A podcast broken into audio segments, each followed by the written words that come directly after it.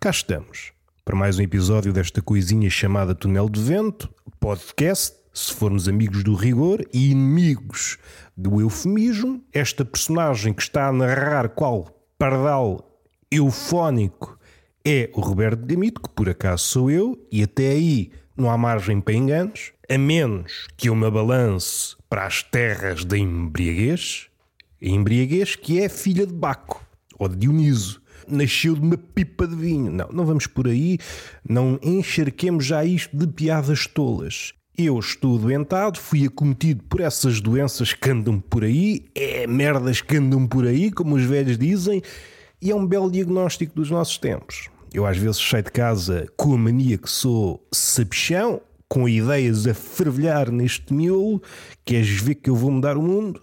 Viro a esquina, sou cometido por essas coisas que andam por aí. E quando eu já estou sentado na pastelaria, sim, eu sento-me mesmo no edifício, porque eu sou Gulliver nesta terra de liliputianos. Sou vulnerabilizado por uma doença que nem sequer se digna a dizer quem é. E fico estúpido. Há aqui uma decalagem entre a nossa saída para o mundo, éramos inocentes. A nossa casa que não passa de um útero. A casa o que é? É uma espécie de útero de cimento e ferro se é confortável, se é quente. Será se vivermos num país civilizado. Agora, em Portugal, as casas são frias. Esta comparação arraçada de metáfora perde o seu fulgor. E calha bem porque o meu fulgo já está nas últimas. Sou asmático. E isso não me permite lançar-me em maratonas verbais, sendo que a palavra seguinte anula a outra. E assim é que nós estamos bem. Para chegarmos ao fim, somamos as palavras todas, os triângulos, os sinais que a matemática mais avançada tenta inculcar aos meninos, porque a matemática, à medida que vocês vão avançando, vai metendo coisas. É como se começássemos com uma sopa muito simples, os ingredientes é o mais básico, é números, ok, matemática é números, depois aparecem ali uns sinais, mais, menos, Aparece a divisão, que é um risco ao meio, parece um hífen amputado e dois pontos. Foi assim que a divisão me apareceu aos meus olhos quando era puto.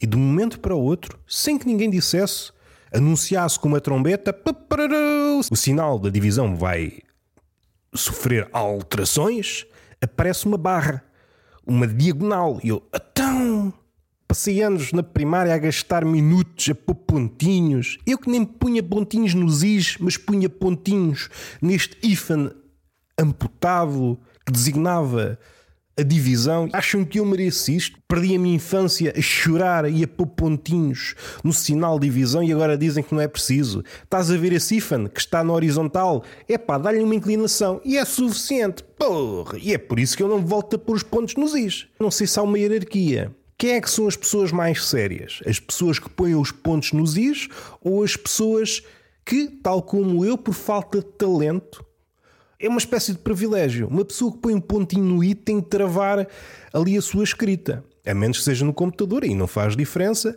ainda que em muitas famílias de letras, o I não tem o um pontinho. Vamos supor que estamos num registro mais arcaico, que é escrever à mão, que é uma coisa que não se percebe, sobretudo no meu caso, que a minha caligrafia parece a de um nerval que aprendeu a escrever com a ponta do dente, aquele chifre que ele tem é um dente desenvolvido, estou-vos a passar sabedoria. Roberto, essa sabedoria é aplicável para o dia a dia? Depende, depende ponham esta situação nos vossos miolos. Vocês têm uma semana agitada, que é como quem diz de merda, e põem esta hipótese em cima da mesa ou mesmo na mesa de cabeceira. Se isso de casa e fosse para aquelas sessões de trivia responder perguntas ao calhas, a vossa vida pode estar má a esse ponto. Não há mais solução para mim. Já não encontro solução na droga, já não encontro solução no álcool Talvez esses joguinhos que unem pessoas que estão à procura de respostas, sendo que as respostas não são umas verdadeiras respostas. Aproveito para fazer uma parte, uma espécie de gancho ou anti-gancho. É uma espécie de anti-gancho. As séries da Netflix fazem gancho. Quando acaba um episódio, para que o público não se vá embora, ficamos ali com o gancho, tipo carpa, nos beiços. E agora não consigo sair daqui. Espero que alguém, uma alma solícita, ninguém tira e ficamos. E quando sabemos, temos a série vista ainda com o gancho nas beiças. Isto é uma espécie de antigancho. Vocês até podem estar a gostar deste episódio, mas assim que eu faço esta parte, vocês ficam sem vontade nenhuma. Eu ficaria, tal como muitos de vocês, melhor calado. São raras as situações em que beneficiamos com o facto de falar. Caladinhos é mais suscetível de não nos enganarmos. E daí que eu respeito os mimos. Nunca vi sair uma palavra errada da boca do mimo. Fiquem já com esta na cabeça. Em relação à parte, estou com o olhar focado no olhar de Kafka. Tenho uma fotografia do Sr. Kafka. Para os amigos, o orelhudo, grandes orelhas. Não é gratuito. Tive que pagar pela fotografia. Perdoem-me a laracha de qualidade diminuta, mas são os tempos.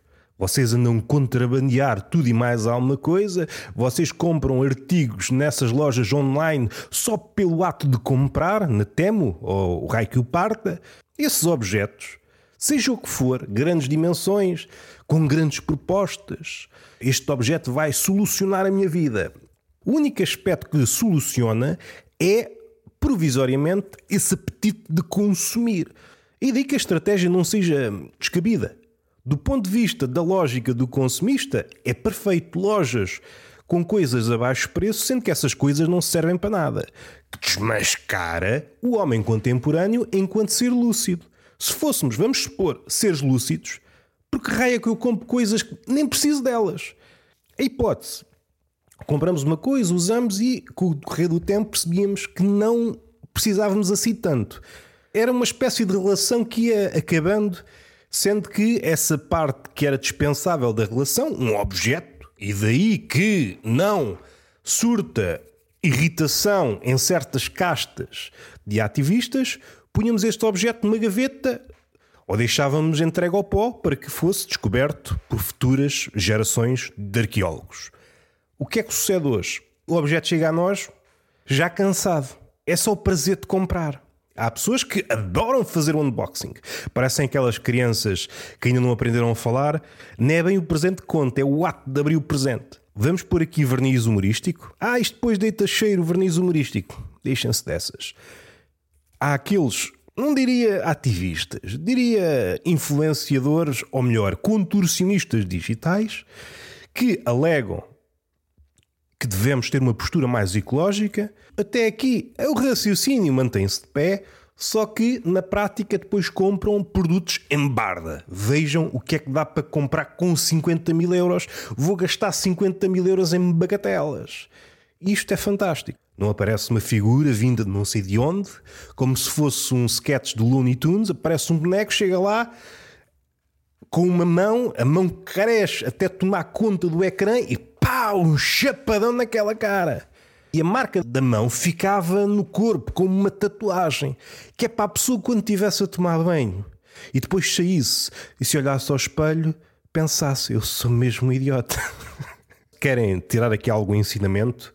É o lado volátil que está escancarado. Nunca como hoje esteve tão escancarado este abismo entre aquilo que nós dizemos e aquilo que nós fazemos se de um lado há um ativismo amigo da inércia, bem praticado, é como o conhecimento. O conhecimento só é conhecimento quando nos impele para a ação, caso contrário, murcha, é uma flor. Este ativismo, se é muito cerrado na teoria, e é isto, é isto, não há cá notas de rodapé, não há exceções. É um ativismo sem exceções. Na prática, então, pusemos toda a energia na suposta teoria. Na prática, epá, não contem comigo que eu daqui a bocado tenho que ir ao centro comercial vazar prateleiras. o nosso tempo é fértil em hipocrisias e depois ficamos sem espaço para plantar nabos. Crítica social revestida com metáforas e com uma camadinha de estrume. Epá, não gosto da tua singularidade, então comes menos. Voltando a alguns decénios atrás, estamos aqui a conversar há décadas em relação à matemática, é uma sopa. Para aqueles mais versados em matemática, para aqueles que levaram até à universidade, e que andas malucos, tal como eu, percebem que é um constante complexificar da sopa. Números, sinais, falei da divisão, e entretanto começam a aparecer outros. Há aspas, há sinal de maior e menor, pode aparecer triângulos, quadrados, tudo é chamado à matemática. Então, não é a ciência que prima pelo rigor e agora é tudo. É como se vocês estivessem a fazer uma sopa com tudo. Parece aquelas sopas de bebê. A sopa de bebê, eu consigo fazer futurologia no que toca ao futuro promissor ou à ausência de futuro promissor no bebê, olhando apenas para a expressão que ele faz quando a sopa que o adulto lhe impinge lhe chega ali perto das beiças. Porque se for resignado, é alguém que desistiu da vida. Ainda mal nasceu, ainda não sabe falar, já desistiu da vida. O adulto tritura aquilo até parecer um batido de alguém que está no ginásio. Aquilo não é a cor que se apresenta a ninguém. Um bebê que coma aquilo sem estrabuchar não vai ser um adulto competente. Agora, se um bebê olha para aquela coisa que aquilo é, uma, é sempre uma mistela, é sempre uma mexórdia que os pais lhe tentam impingir. Ah, ele não tem dentes, não tem dentes, pá como é que era na Idade da Pedra. Havia varinhas mágicas? Comes isto é o que há, pá. Toma aqui uma perna de mamute e vai roendo. Ah, é por isso que os bebés morriam. Está bem, morriam muito, mas os que sobreviviam ganhavam resistência. E já mudei aqui um bocadinho em relação à sopa. Se me perguntassem há 10 anos, se me encontrassem na rua e diziam: Olá, como é que estás? Isto tem água no bico. O que é que achas da sopa? Eu não tenho carinho pela sopa. E entretanto cresci eu não sei se a lucidez tem muito que ver com a nossa relação com a sopa. E agora consigo perceber a finalidade da sopa. No entanto, reconheço que eu não sei se é uma perspectiva sábia em relação à sopa. O meu julgamento em relação à sopa modifica-se se eu estiver saudável ou adoentado. Se eu estiver adoentado, a sopa, e no limite a canja, é o último reduto. Quando estamos mal, quando nos falhou os bruxos. Medicina o Viva Melhor, o cogumelo do tempo. A última coisa é a canja. E a canja resulta sempre. É... Se acabasse a medicina, mas ficasse a canja, a gente até estava bem servidos. Não me acabem com a canja. Não me proíbam a canja. E é por isso que é o dogma da nutrição.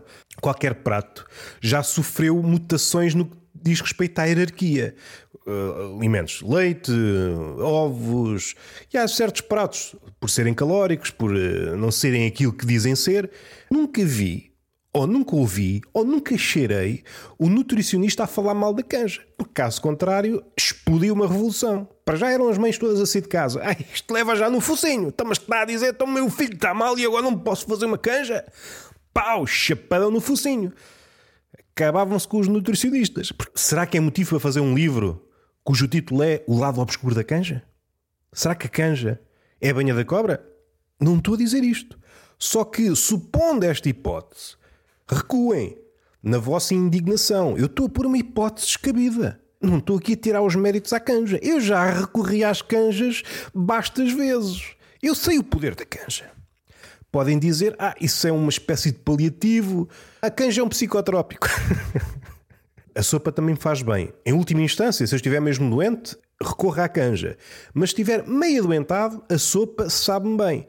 E a questão que eu deixo para vocês e para pessoas que pensam, não sei se no diagrama de Venn há alguma interseção, é se nós julgamos as coisas capazmente se estivermos doentes ou saudáveis sabe-me bem quando eu estou doente. Será que eu estou a julgar bem? Porque quando não estou doente, apesar de comer sopa, eu não recorro, não sou um freguês da sopa. Eu não vou a um restaurante, e está-me mesmo a calhar uma sopa. Não, não. Há situações que fazem com que nos aproximemos da sopa. É o final do mês, não há dinheiro. São situações de miséria. No fim de contas, a sopa é as sobras do cristianismo. Completem vocês em casa, certamente têm uma indignação para pôr ao lume. Então não é que no Brasil se está a tentar cancelar, e aqui leva aspas, até porque eu não uso aspas já há muito tempo e é melhor se não estragam-se, o Sr. Kafka. Então não é.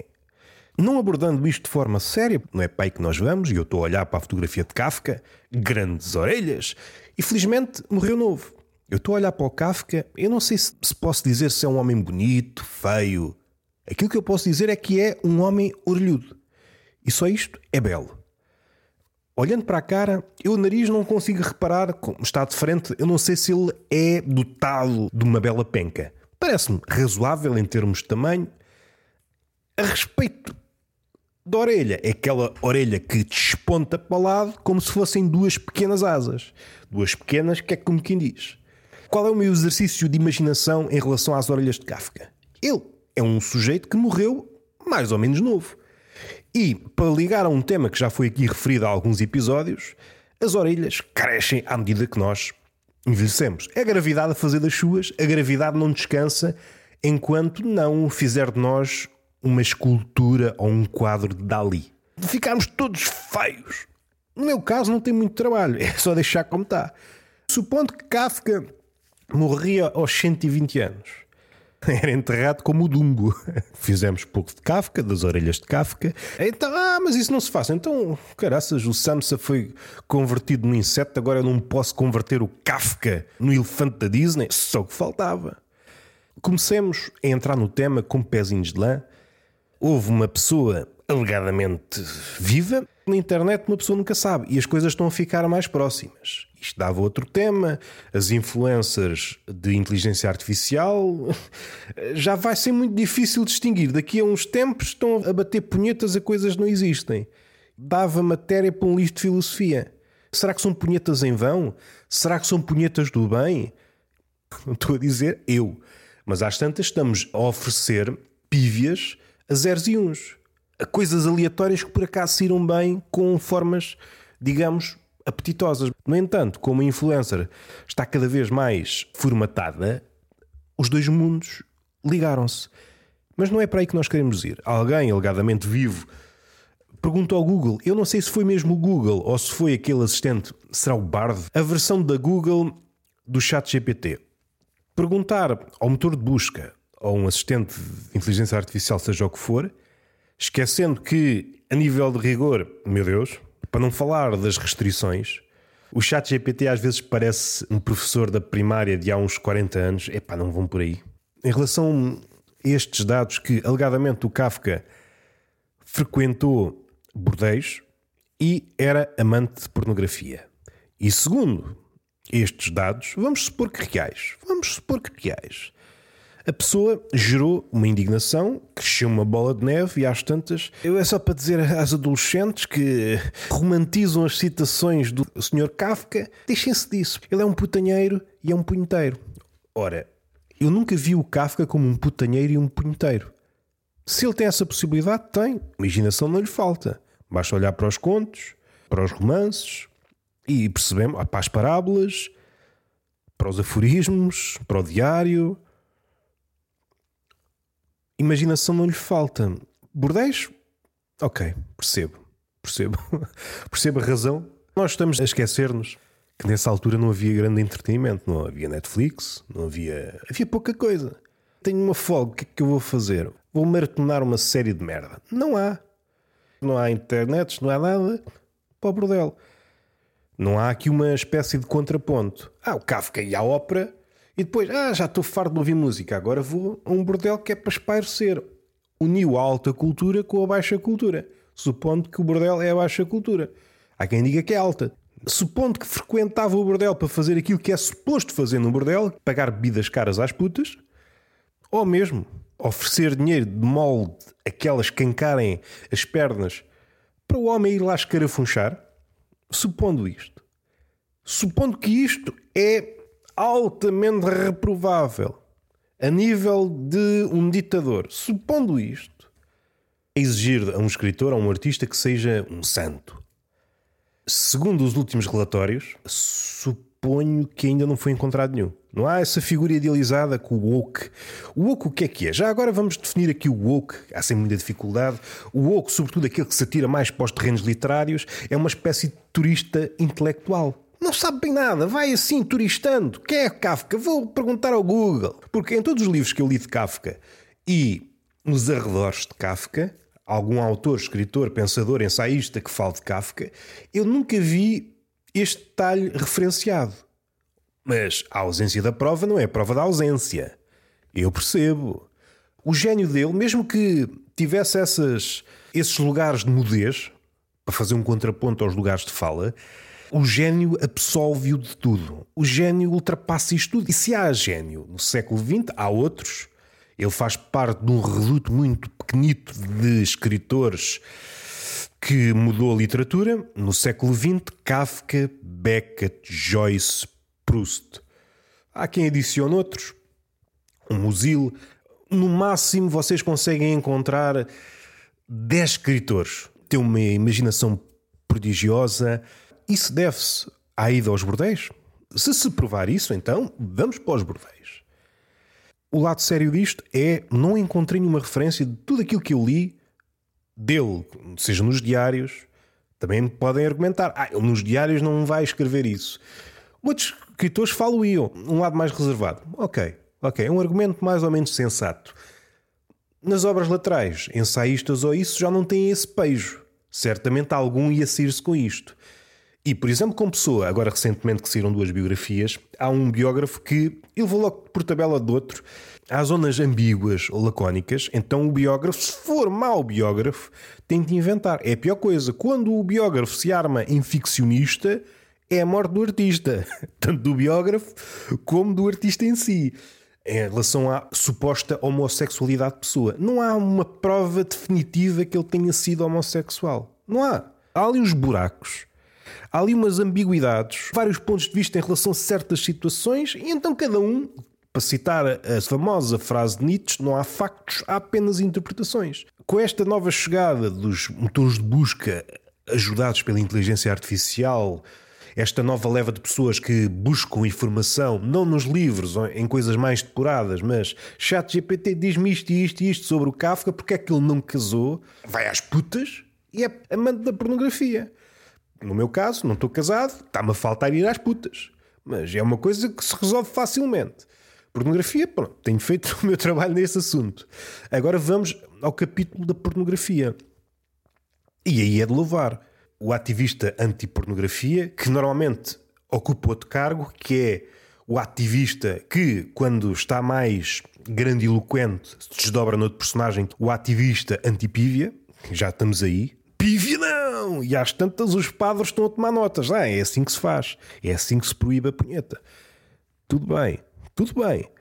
No entanto, recuando para os terrenos de Kafka, no tempo do Sr. Kafka não havia internet.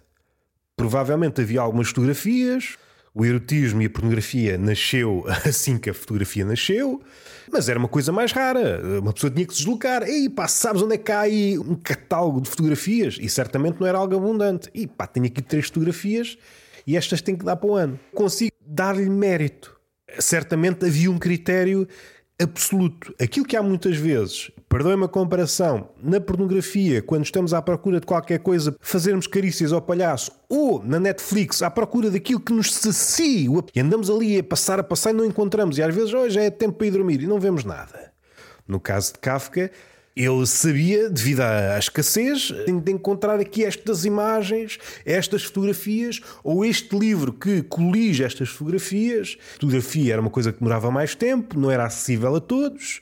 A imaginação era uma arma poderosa. Não sei se podemos chamar amigo da pornografia quando nos deslocamos na rua, vemos alguma coisa que nos picaça o corpo da pontinha dos pés até às orelhas, e no Kafka, grandes orelhas, e levamos essa imagem para casa, às vezes modificámo-la, porque vemos a mulher vestida e em casa despimos-la, sem ela saber, mas pronto, graças à imaginação, a imaginação é uma violadora em série. Se nos despedirmos destes malabarismos humorísticos, não é pornografia. Não é. Os bordéis Percebo. Hoje há muita oferta cultural. Se bem que ele movia-se num sítio onde, onde a cultura fervilhava e nos diários dele faz muita menção a óperas, teatro acho que também. Era um conhecedor atento da música clássica. Uma coisa não impede a outra. Eu posso ouvir Bach e depois bater uma pívia. As duas coisas não são inconciliáveis. Esta vontade incansável de tentar diminuir o outro e, se possível, o outro morto, porque é mais fácil tentar abafar, seja um gênio, seja alguém mais encorpado estiver morto. Caso contrário, teríamos de nos medir, e neste caso seria o campeonato da língua, e aí toda a gente ficava a perder com Kafka ou outro do género.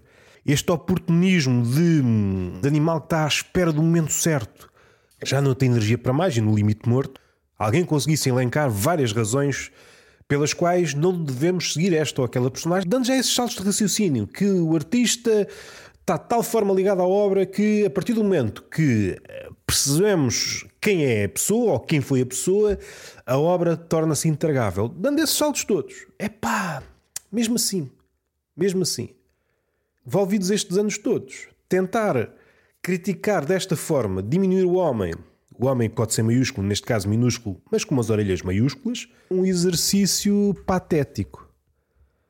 Eu sei que o Lobo Antunes tem um, parágrafo à volta disso, uma espécie de da revolta dos medíocres.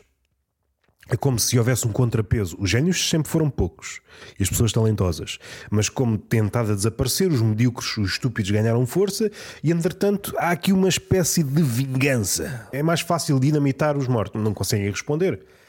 E é fácil preencher as lacunas dos génios mortos com aquilo que nós queremos. O que é que os vindouros dirão deste século? Sempre uma pergunta que me vem à mente. Às tantas não vão conseguir dizer nada. Dizem século XXI. Porra! O que é que se passou ali no século XXI? Vão criar-se teses, estudos.